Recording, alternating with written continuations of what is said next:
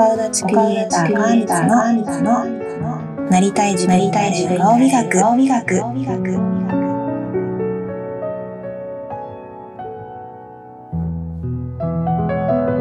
改めましてこんにちはこの番組ではそろそろ本気でなりたい私を目指したい皆さんを応援しています心と表情はつながっています表情の蓄積がお顔を作り出しています顔が多くて明るい人は口角が上がったり、物事を暗く考えがちな人は眉間にシワが多かったりしています。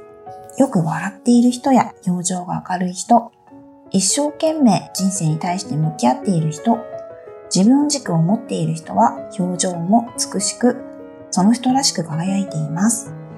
この番組では、いい顔、いいコミュニケーションをテーマに、セラピスト川光が素敵なお顔立ちだなすごく輝いて自分軸を持っているなと思う素敵な方々にお話をお伺いする番組です。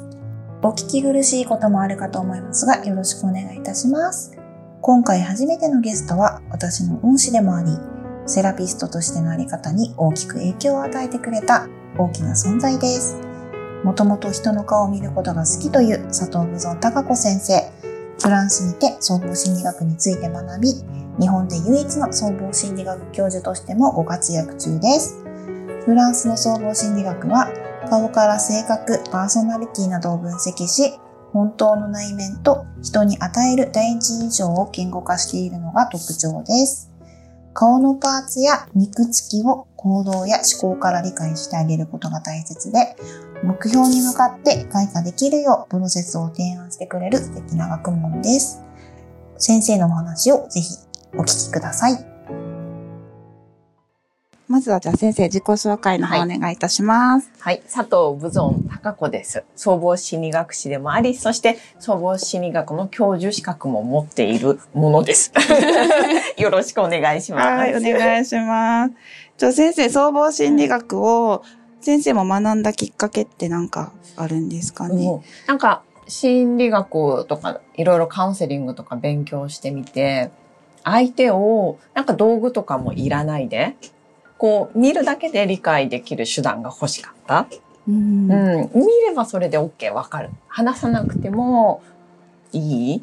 なんかそれってすごくいいですよね。うん、私もセラピストなんで普段クライアントさんと接する機会が多いんですけど、やっぱ1対1なので、うん、相手を受け入れることってすごく大事なんですけど、その時にやっぱ先生から学んだ総合心理学がすごく今役に立っていて、お客様を理解してあげられるし、なんかあれこれ聞かなくても、その人を受け入れられる余裕っていうのが、やっぱセラピストとして出たので、なんかすごく先生に出会って人生観が私は変わったんですけど、先生は普段総合心理学を通して、クライアントさんと接してて、やっぱ、こう、その人が変わっていく、人生観が変わったり、生き方が変わっていくってことに対して、なんかすごく、やっぱ幸せを感じるから、やっぱこの仕事をしているって感じですかね。うん、まずは人と接するのが大好き、うん、コミュニケーションがするのが大好き。で、人が笑うのが大好き。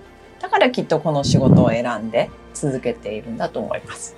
こう人と接する仕事をしている人って、人が好きっていうのがやっぱ大前提ですよね。うん、総合心理学はその点では、なんか私はすごく人を幸せにするツールだと思ってるんですけど、うん、先生が言ってた、あの、なんて言って、オーダーメイドのコミュニケーション？っていう言葉がなんか私はすごく好きで、うん、なんかその相手に対しても自分を理解することで相手を受け入れる余裕が出るというか、自分もわかるし、相手のことも理解できるってなんかすごく素晴らしいことだなと思うんですけど、総合心理学をこう身につけると、日常生活のコミュニケーションってどういうふうに変わりますか？皆さん多分初めて聞く心理学だと思うので、うんうん、そういったところをお伝えしていけたら、なんかすごく皆さんに役に立つんじゃないかなと思うんですけれども。うん、まずコミュニケーションが苦手な人って、一体相手とどういうふうに接したらいいかわからない。つまりはどういうふうな会話をしたらいいかわからないとか、だから怖くなっちゃうし、わかんなくなっちゃう。でも、総合心理学って言ってみたら、メガネをかけることによって、相手を見る、そして自分を見る。もし自分が自分のこと見てみて、あ、やっぱり苦手、コミュニケーション取るのが苦手なんだなって分かったら、分かったなりの準備ができる、まず。うん。で、上手なんだなと思ったら、上手なりの準備ができる。それをまず踏まえた上で、お相手を見て、コミュニケーションをする。相手を見て、うん。あ、この人はこういう話をしたら喜んでくれるんだなとか、うん嬉しいって感じてくれるんだなってちょこっとわかるだけで、まずアドバンテージ、コミュニケーションのアドバンテージができるから、ゆとりができる。そうですよね。うんなんか、私も夫婦間で、やっぱ、総合心理学を学ぶようになって、主人のことをすごく理解できるようになったので、すごく居心地のいい関係になったというか、私、主人の、あの、両親とも同居してるんですけど、すごくコミュニケーションがうまくいくというか、自分で、なんか自分のこともわかるし、相手のこともわかるから、あ、この時はこうやって対応したらいいんだとか、うんこういうふうに伝えてあげたらいいんだっていうのがすごくわかるようになったので、まあ仕事面もそうなんですけど、家庭でも、例えばそれが子供だったりとか、子供も3人いて、なんかみんなそれぞれ性格違うので、その子に合わせたこう接し方ができるっていうのは、なんかすごく総合心理学に出会えて、なんか幸せをいただいたなと思うんですけど。うん、前もってやっぱり理解できるってことは余裕が生まれるから、うん。余裕ってことはやっぱり優しさ、相手に対すね。る優しさを準備することができるから、うんやっぱりいいのかなって思いますよね。自分にも優しくなれますよね。自分のことがわかるからね。事ね、そうですよね。なんか、うこんな自分もいるんだとか。可愛いじゃんって思ったりとか、そうですよね。その代わりね、あ、ここは得意だけど、うん。あ、ここは苦手なんだとか、自分を受け入れることができるから、なんか自分も愛せるというか、うん。やっぱセラピストとして、なんか自分を愛せない人って人を癒すことできないんですよね、やっぱ。うん。自分に余裕がないうん。と相手を受け入れるってことがすごくできないので、私はね、総合心理学に出会えたことで、すごくお客さんとの接し方もなんかフラットになったっていうか、うん、なんか自然体自分でいられるっていうのがなんかすごくあって、なんか先生と出会えたことで、なんかセラピストとしての素質じゃないんですけど、今まで持ってたもの、プラス自分がお客さんに対して何ができる、してあげられるんだろうとか、そういうことをなんかすごく自然に考えられるようになったかなと思います。すごい嬉しいです。うん。うん。今までだと、いろいろ勉強してきてるので、なんか体を触って、例えばこの人はちょっと傷つきやすい性格なんだろうとか、うん。あ、すごく頑張ってって、なんか、こういう仕事をしてるんだろうとか、なんか筋肉を触ったりとか、体の状態見て、今までなんか判断してたんですけど、うん。体を触る前からなんかお顔を見れるようになると、なんかその人のことを理解できるようになるので、施術に対してもなんかすごく楽になるというか、手探りで技をこう決めていたのが、もうなんかお客様見た瞬間からこの人にこういうことしてあげたいとか、こういう技をちょっとこの人には喜んでもらえるんじゃないかなっていうのが、すごくわかるようになったし、なんかお客さんの必要なものうんうん。が、裏付けが取れるというか、うん。今までだとセラピストとしての経験とか勘で決めてたことが、その総合心理学を学んだことで、必ず必要だっていうのが、なんか自分の自信にもなりますよね。ううんん。素晴らしいと思います。うん。うんまさに総合心理学を体得してご自身の人生に川見さんは生かしてくださってるので本当に嬉しい限りです。ね、だから先生のその総合心理学を伝えたいっていう気持ちもみんなに知ってほしいなと思って、今回ちょっとお話を聞かせていただいてるんですけど、今後どうですかね先生なんか総合心理学はこういうふうに日本でこう広まっていっ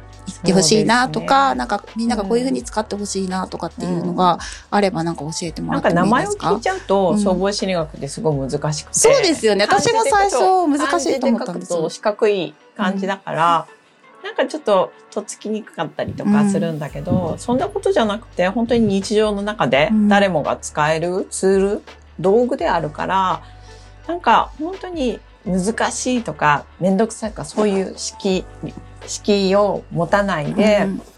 簡単にちょっと触ってもらって自分のなんか本当にコミュニケーションツール？本当に道具？うん。にしてもらえたらなっていうのがあります。そうですよ。ね。なんか日常的にもなんかパッと使えますよね。なんかプレゼントを選んだりとか、うんうんあ、なんかこの人は量より質だなと思ったりとか、そう。げ例えば友達が元気なかったら、どういう言葉かけてあげようかなとかって、それもやっぱりすごい大切なこと、うん。人間ってやっぱり一人で生きてないから、うん。そうですようん。ね。生きる限り必ずコミュニケーションって必要不可欠だし、そうなった時に、周りの人のために、で、自分のためにも使ってもらえたらいいなって思います。そうですよね。私も結構日常的に、私はやっぱ家庭でもそうなんですけど、お客さんともそうだし、あとはなんか主人の仕事にもちょっとね、活かしてるっていう話を先生に前にしたんですけど、私の主人はやっぱりあの飲食店経営してて、あの、物産展もやってるので、はい沖縄出身なので、沖縄物産展もやってるんですけど、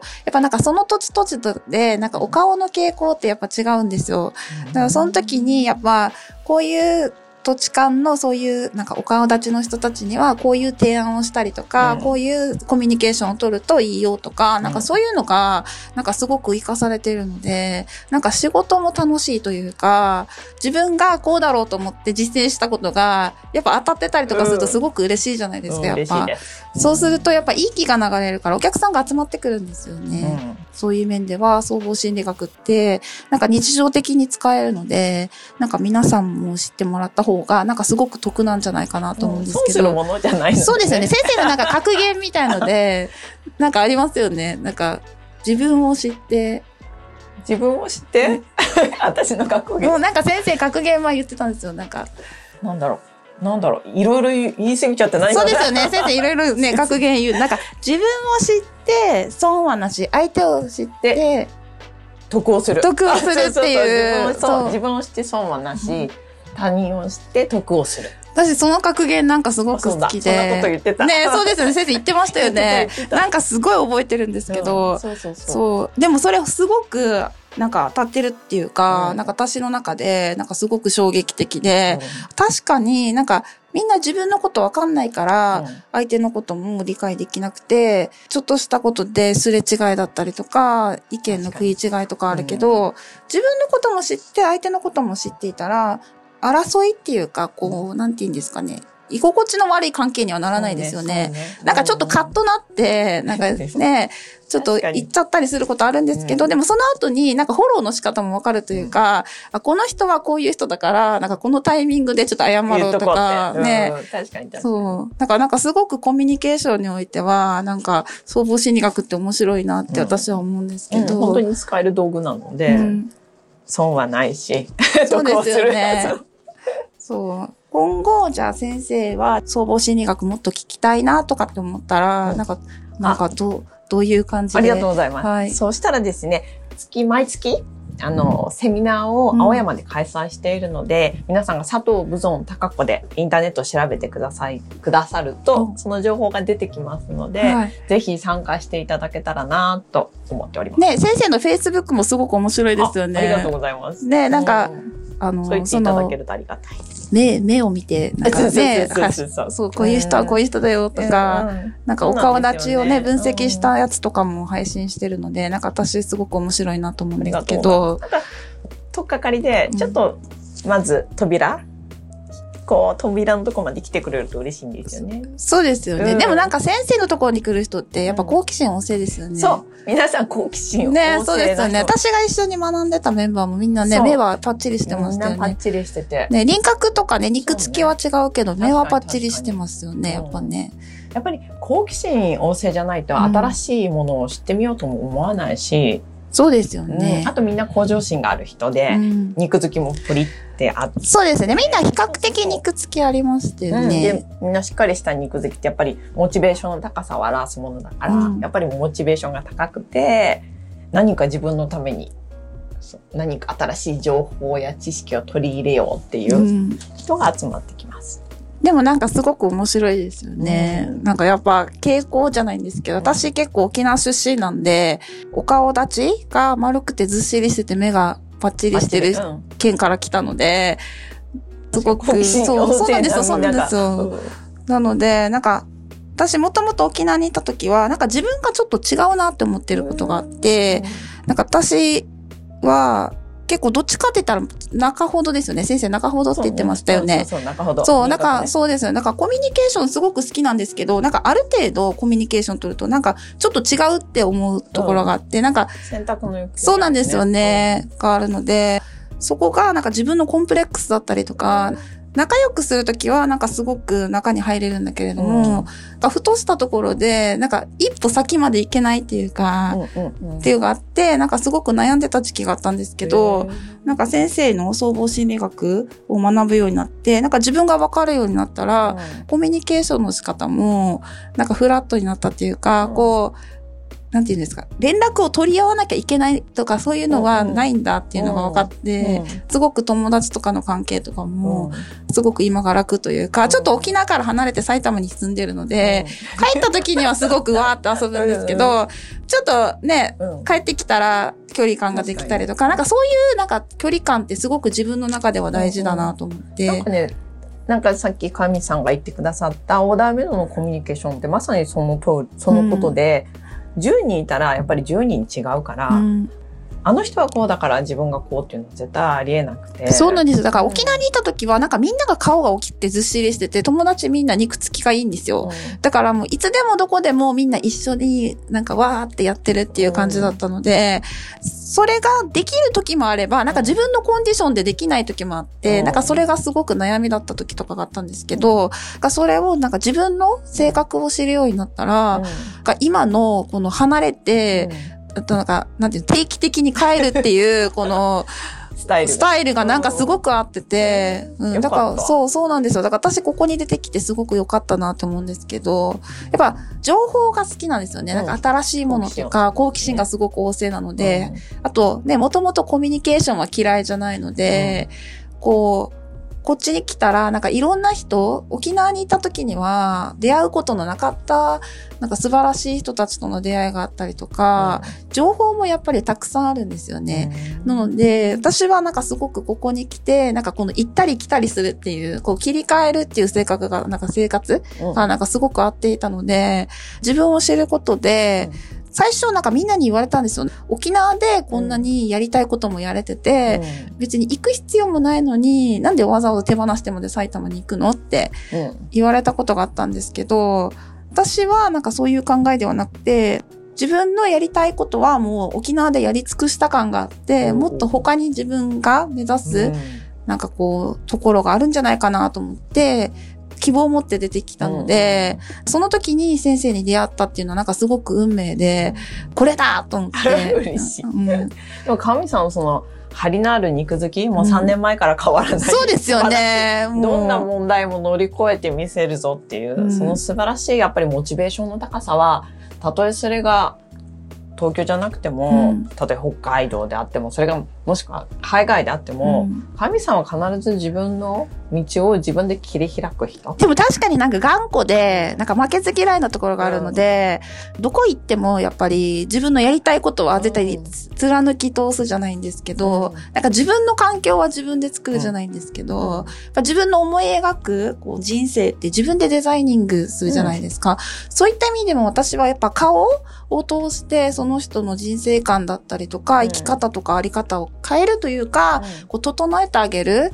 この人自身がよりよく今よりも羽ばたけるように、こう、ケアしていくのが自分の仕事だなと思って、今、セラピストの仕事を続けているので、うん、先生からいただいた知識っていうのは、なんか私の中ではすごく仕事に活かされていて、施術でお客様を整えるプラス、その人のなんかちょっとなんていうんですか、生きたい人生に向かうための、なんか、アドバイスじゃないんですけど、こうするといいよとかっていう、なんかちょっとしたアドバイスがちょっとできるようになったので。あそれはすごい、うん、素晴らしいです。それはすごくね、うん、ありがたいなと思っていて、だから今日も、あの、ご新規の初めて来るクライアントさんがいて、なんかその方はなんかすごく、こう、緊張されていたんですよね。で、なんていうんですか、悩みを実は奥底で抱えてるんだけれど、すごく頑張り屋さんで、なんか人に言えない方、でも体はすごく悲鳴を上げている方だったんですよ。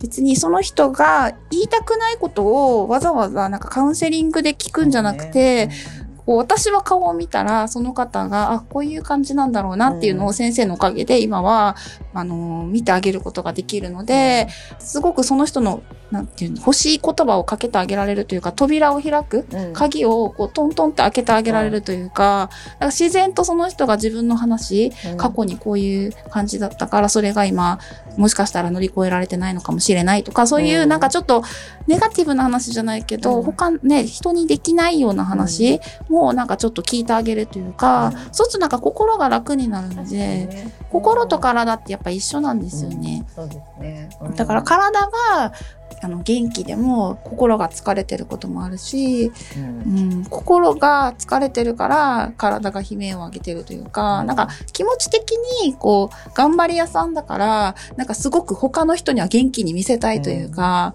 ね、だけどやっぱ体はやっぱ悲鳴を上げてたりとか、なんかそういうのもお顔を通してその人のことを理解してあげられるので、すごくカウンセリングもしやすいというか、うん話しやすくなったので、なんかそれはすごくありがたいなと、やっぱ思います。あと、神さんのキャラクターもね、素晴らしいので、やっぱり感情ゾーンがそうなんですよ。拡張している。うんうん、神さんはやっぱりみんなを受け入れるとか。うんうんだからなんか一時期セラピストとしてここに出てきた時に沖縄にいた時は狭い島の中でいたので自分は誰にも負けないと思って、まあ向上心が強いのでやっぱ負けず嫌いなので、技術としてはもう誰にも負けないと思って沖縄の中ではいたんですけど、うん。ここに来てなんか一時期なんかすごくこう考えさせられるというか、やっぱ上を見るといっぱいいるんですよね。うん。上向きがないし、下向きがないし、うんそうなんですよね。だから自分の立ち位置がちょっとわからなくなって、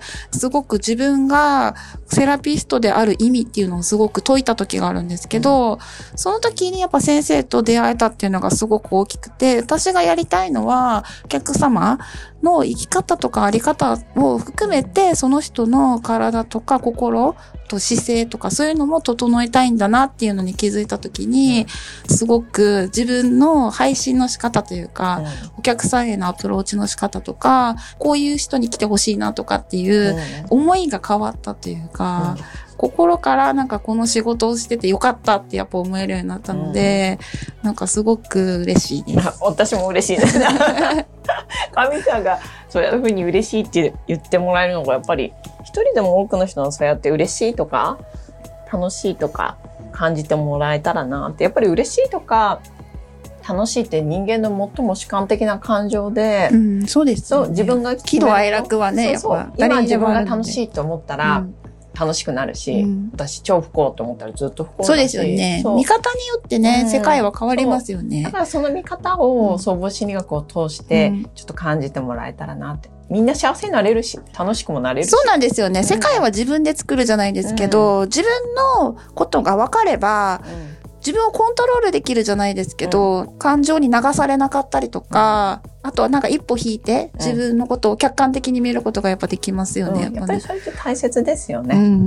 ん。ともう幸せになりたいと思うんだったら、うん。まず、ね、幸せって思える環境とか状況を自分で作らないとね、やっぱりそうは感じられない。あとはなんか先生は旦那さんがいるじゃないですか。うん。はい。で私も旦那さんいるんですはい。けど、今後私のところにブライダルもやってるので、結構えーブライダルエステももやってるのへで、ーなんかお客様うん。でちょっとやっぱ婚活してたりとか、うんブライダルでっていう方多いんですけど、どうですかね？お顔はやっぱ似てる方がいいんですかね？やっぱ。あのね、うん。えーっと、総合心理学的に言えば拡張ゾーンって川見さんもよく、うんそうなんですよね。うん知っているご存知の拡張ゾーンが同じ相手の方が、あの、相性が、なんつうの、相手のことが分かりやすいから、そうですよね。相性はいいって言ったらうんいいんだけど、だからといって拡張ゾーンが違う、なんか頭で、頭でっかちじゃないけど、うん物事をロジックに考えちゃう人と、感情で考える人が一緒になったら良くないかって言ったらそんなことはない、まあそうですね。うんお互いにこう理解しようっていう気持ちが一応大事ですよね。うんだからね、どっちかに相手を理解する、うん受け入れるっていうキャパ？うん。うん。そう、それがあれば全く問題なし。ただ、全くお互いが受け入れるっていう、なんか準備ができたじゃない？先生、総合心理学的には寛容性がある相手であればっていうこそう、とですか？寛容性がどちらかにあれば、うん。あいね、両方に別になくても、片方にあればうん。相手を受け入れることができるから問題ない。うんうん。でもなんかできれば、やっぱお互いに理解し合える相手の方がうん長くは続きやすいですよね、やっぱ。そうね。でも、なんつったらいいんだろう。日々の時間の中で理解、少しずつ理解していく確かにっていうのも楽しいと思う。夫婦は似てきますよね。うん多分食べ食べてるものとか、やっぱうん生活習慣とかも一緒になると思うので。共有する時間と同じようなものを見て同じように感じる？うん。うん。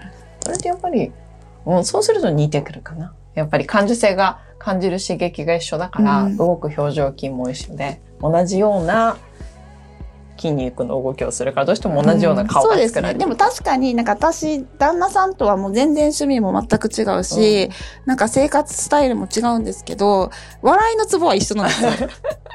なので結構、その、私が、例えばなんか、物を見たりとかして、うんなんかすごく面白いものとかがあったとしたら、なんか旦那はそれを分かってくれて、うんお前あれ好きだろうとか言ってくれたりとか、そういうなんか何か共有するものがあるっていうのはすごくいいで大すよね。切だと思いますね。ねあとはもう相手を受け入れるっていううん優しさ、寛容性。うん先生は旦那さんと、なんか先生おもちゃ好きじゃないですか。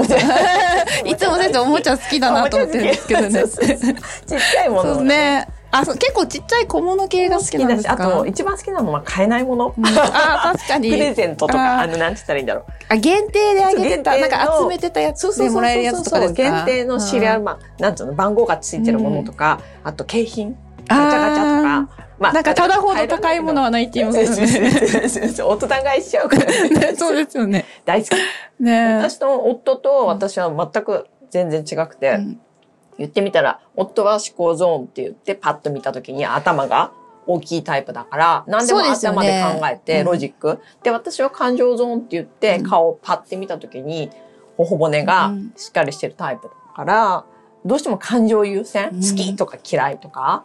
だから、すごい温度差があるコミュニケーションの会話にも、うん。向こうは淡々と話すのに、私は一人でカッカするとか。うん。でも、もしそれ、相互視力っていうものがなかったら、うん。なんでこんな、こっちが感情を込めてこんなに素晴らしいことを語ってるのに、うん。そんな冷たい言葉で返しやがってって思うけど、うん。そうですよね。あでも頭でロジックで考えるから、しょうがないよね、その冷たい言葉って分かってると、まあいいか、みたいな。そうですよね。なんか、その人のことが分かると、あもうどうでもよくなるというか、そういう人ねっていうふうに、なんかちょっと置き換えられますよ置き換えられね。るから、うん。自分がイライラしなくて済む。うん、それはなんか私もなんか先生の総合心理学を通してなんか主人の顔を見たときに、なんか口がすごく小さいんですよ。なんか輪郭に対してちっちゃいんで、コンソントにねそう、そうなんですよ。なので、なんか、あ、自分が興味のないことは、動かないんだなって思って、うんね、分かった時に、お願い事減りました。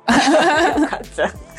夫婦仲がね、あそうなんですそうなんですよねね。何より。うん。なんか、お願い3つぐらいして、1個やってくれたら、あ、うんこの1個上はあ、たいうなそそう、1個は、なんかこの人にとっては、なんか興味のあることなんだなと思って、次からそれだけお願いします。確かに。それはすごい賢い選択で。ねうんそうするとなんかイライラしないですよね。そうそう、んイライラしないで済むし、多分お子さんに対する教育に関してもそうだと思うんですよね。あ、そうですね。うんやっぱ、一番は、なんか私が総合心理学を学びたいなと思ってた大きな理由の一つにも、子供たちに残してあげられるものっていうのもあったんですよ。おーすごい。っっていうのも、なんかやっ、ぱ、これから先の未来って、なんか私たちがちっちゃい頃に感じてた未来と全然違うじゃないですか。例えば、なんか、働き方とかも全然変わってくるだろうし、コミュニケーションがまず違う。そうですよね。コミュニケーションの仕方全然違いますよね。よね。そう。で、その時に、私がすごく感じたのは、ここに来て、時代の流れがすごく沖縄にいた時より早いんですよ、やっぱ。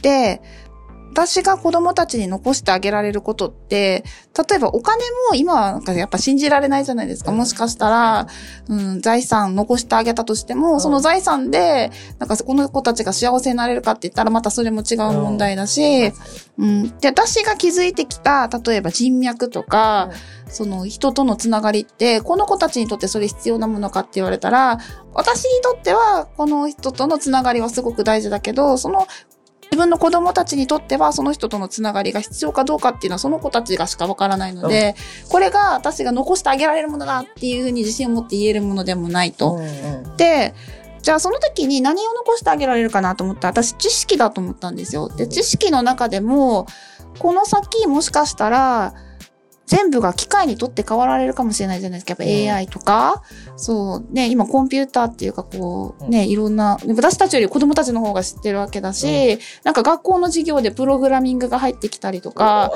なんか iPhone とかも使い方教えてないのに、私より子供たちの方がよく知ってたりとか。うん。YouTube の使い方すら、なんか私 YouTube を配信するとき、なんかすごく勉強してお金かけて習って、もうすごい時間かけて配信したのに、今の子供たちって指一つですぐなんか配信できますよね。うん。か誰から習ったわけでもないのに、うん。なんかできるんですよ。なんかそう思ったときに、あ、子供たちに残してあげられることって、今よりも人に接する機会がきっと減るんだろうっていうふうに考えたんですよ。例えば、スーパーとか行ってもうん自動化されてる、無無人だ確し。人に会う機会がやっぱ減りますよね。うんそうすると、限られた、その人と会う回数の中で、今よりもコミュニケーション能力ってかなり必要になりますよね。確かに。うん。なので、その時に、相手のことを一瞬で理解してあげられる、こう、技術じゃないですけど、その、なんていうんですかね、知識があれば、限られた時間でも、相手とすごくいい関係が築ける。時間をね、うん育める。確かに。うん、私はそう思ったので、あ、もう絶対これは私にも必要だし、私の子供たちにも必要だと思って、先生のところに、こう2年間実は、その思いで通っていて。それは知らなかったです。そうですよね。ここまでなんか先生と熱く語ることってなかなかなくて、授業の時だと、まあ勉強する時間なので、こう先生とこうゆっくり話すことっていうのはなかなかなかったので、私がなんで総合心理学を必要としてるかっていうのが、先生にね、なかなかこう伝えることができなかったので、今こうやって先生と話す機会ができたので、よかったなと思うんですけど、私はなんかこの先の未来に子供たちにもやっぱその総合心理学っていうものの素晴らしさをこう私の経験を通してまた伝えていけたらなとは思っています。ありがとうございます。すごい嬉しいです。うんうんいや未来はね、子供たちが作るものだし、そういうふうに一人でも考えてくれる人が私の周りにいてくれるっていうのがすごい幸せで、うん私も頑張らなきゃなって思います。そうですようんね。やっぱ可能性が高いというか、私はなんか、こう人と人とが関わる仕事っていうのは絶対この先も残っていくものだと思って、この仕事を続けているし、私は転職だと思っているので、実はもうこの世界19年いるんですけおどー、他の仕事したことないんですよ。もう最初から。セラピストの仕事をずっと続けているので、私はこの仕事はなんかすごく幸せな仕事に巡り合えたなと思ってるので、それをやっぱ皆さんに還元したいじゃないけど、こうコミュニケーションってすごく楽しいものだよじゃないんですけど、知るとなんかすごく幸せになるものなんだよっていうのをなんか伝えられたらなと思って、その中でやっぱ顔を整えるってなんかすごく大事で、ね、顔を整えるってことは言ってみたら内面を整えるそうなんですよね。生き方とかあり方。方、やっぱ自分と向き合って自分を整えていくっていうことなので、そこをすごく伝えられたらなと思って、第1回目は絶対先生にとありがとう思って、今回お話を聞かせていただきました。ありがとうございます。はいうん今後またなんか先生の総合心理学を学ぼう、学学びたいとか知りたいと思ったら、やっぱホームページとかそう、ですね。Facebook とかフェイスブック。あと、もうちょっとしたら、今本の出版の準備をそうですよね。先生ね、本の出版されるって言今ちょっと遅れてて、うんビジネス関連のものが一冊と、あと恋愛？あ、恋愛も出すんですか？今、婚活すアドバイザーあそうですよね。先生ね、婚活アドバイザー。そう。なんですよ。ね。なので、それが軸となった、うんちょっと恋愛に、あの、ここの総合心理学を活かす。一体どういうふうに？みたいなうんものをご紹介している本が出る予定です。もうなんか楽しみですね。なんか恋愛ってすごくね、みんな聞きたいことだからね。永遠不滅？そうですよちっちゃね。い子からもういくつ、例えば80になっても90になっても、やっぱり人間って恋する生き物なのかなって最近すごく思っていて。でも確かになんか恋してる時の方が、なんかすごくキラキラ輝いてますよね。やっぱ。なんか、そう結婚してるとかしてないとかは別として、うん常に誰かを思うその気持ちってすごい大切で、うんそうですよね。うん。だからそれってすごいモチベーションのアップにもつながるし、キラキラ輝く美しさ、うん内面の美につながるやっぱ一番お顔が変わるの時ってうん恋愛してる時ですよね。だから本当に恋せよ乙女じゃないけどそうですよねうん。なんかあの人、なんか最近雰囲気違うよねって。恋してるね、ありますよね。うんあるなので、うんみんなに恋してほしいって思います なんか、そう、申し訳学習じゃなくて、恋愛マスターみたいになってますけど。本当に恋はね、うんもう何の薬にも変えられない一番の薬。でも確かに恋してる時って。綺麗になるねそうですよね。うん。そう本当に特効薬だと思う。恋って。ね。うん。で、いろんな方とはやっぱりセッションとかでもお会いするんですけど、恋してる人は年齢に関係なくて本当に美しい。ああ、それはやっぱ肉付きとかですか？やっぱ。そう、肉付きにも張りがあるし、うんこう、目もキラキラしてる。うんうん、勢いがある。このお顔に。ああ、でも確かになんかこう、何かを伝えたいっていう気持ちが。やっぱりこの好きっていう思いを伝えたい。はいどうしたら、どうしたらいいのっていう、その素晴らしさ。この、悩む、それ悩むのもいい。うん。悩んでもいい。でも、そっからまた、じゃあ私はどうしたいのとか、うんそういう向き合う時間がすごい素敵なんだと思う、恋愛ってでも確かにそうですよね。なんかいいですね。やっぱ結構先生のセッションで恋愛関係も多いんですあ、か多いですね、やっぱり女性は。ああ、やっぱ女性ってそうですよね。うんまあ、男性って、ちょっとそういうのって言いづらいっていうか、本なんか男性は仕事が多いですそう、よね。やっぱりビジネスに関してになっちゃうけど、やっぱり、ちょっと言いづらい、恥ずかしいんだと思う、男性って。多分同じ人間だから、うん男性も女性のように、やっぱり恋するし、人のことを好きになるし、当たり前。でも、なんかちょっと気恥ずかしいから、うんなんか、本当はすごい燃えるように恋したいんだよって思っても言えないんで。まあ確かにそうですよね。でもなんか言っててもちょっと気持ち悪い感はありますよね。ね。そういうね、ちょっとフィルターがね、ねそうですよねあれなんだけど、うんでもいいんじゃないかなって思うんだけど、うんでも、でも、まあ、それって日本、まあ、海外の方が言いやすいのかなっていう気は。海外の方の方が、なんか自己主張がうんなんか上手っていうそうか、ねなんか日本人やっぱそういう顔、顔がそういう顔してますよね。なんか、うん、なんか、維心伝心じゃないけど、うん。なんか日本って6割言って4割分かって、みたいなうん、そうですよね。の。があるけど、実際私が海外のフランス生活12年では、そんなこと存在しないから、うん。やっぱり、じな銃を持ったら銃を言おうよ、みたいな。そうですよね。言わなきゃわからないですよね。だって、なんかね、超能力とかあったら別だけど、うんなかったら人が考えてることだよね。そうですよね。なんか自分のこともわからないのに人が考えてることって難しいですよね。まあね、総合心理学はわかるんだけどね。あ、そうですよね。総合心理学わかると、ね、そうですよね。わかっちゃうけど。書いてありますもんねそうそうそう。うんお顔にね。ね。でもそうじゃない限りわかんないから。まあ、それはありますね。うん。日本人もやっぱ相手のことを理解して、こう接するコミュニケーションが変わってくると、なんかやっぱお顔変わってくるんですかうんね変。わってくると思います。もっと勢いが出る？ね。どうしても日本人のお顔に大きい傾向が、言うんだけど待ってる。そう。自分の意見とかはね、言うの。強く。でも愛情に関しては待ってるの。受け身。あーじゃあやっぱ肉付きの面でってことですかね。うんそうそうそうそう、うん。それで、だから勢いと、この、言いたいんだけど、うん。言えないっていうところにいつもフラストレーションああ、確かににそうかもしれないですね。そういうお顔してる人が多い私言っちゃうんですけどね、うん好き好き。そう、そういう顔してる。ねそうですよね すぐ言っちゃうんで。そうそうそう。んまさにそういうお顔だね、そうですよね。うんまあきっと私と真逆っていうことですようんね。まあね、だからそういうね、悩みを抱えるからこそ私のところに来てくださるんですけど。あそうですよねうんどどうしたらいいかわからないっていうのは、それはもちろんフラストレーション。うんうん起こってるからね。でも解決策はあるじゃないですか。ね自分のことが分かれば、努力ができるというか、うん心がけることができるかうんら。そうですよね。。そうですよね。そうそうそう。ね、顔が変わってくるとね、周りの。嬉しいしね、自分が誰よりも。あとなんか周りの見方も変わりますよ変わる変わねる。。そうすると周りからの反応が変わるから、うんやっぱりまた感受性が受ける刺激が変わるから、うんよりね、相乗効果で良くなっていく。